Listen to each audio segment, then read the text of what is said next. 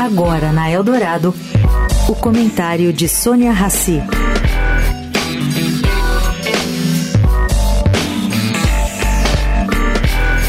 Gente, acertar uma regulamentação para os trabalhos de quem faz entregas por aplicativo não está nada fácil. Empresas e trabalhadores já tiveram cinco reuniões em 100 dias e sequer aí chegaram perto de um acordo. Bom, na última reunião que aconteceu essa semana, os empregados rejeitaram proposta das plataformas considerada baixa. As empresas avisaram que não vão fazer outra proposta. E os que trabalham no setor reagiram ameaçando greve. Vai dar problema, ainda mais para quem gosta de comprar via aplicativo.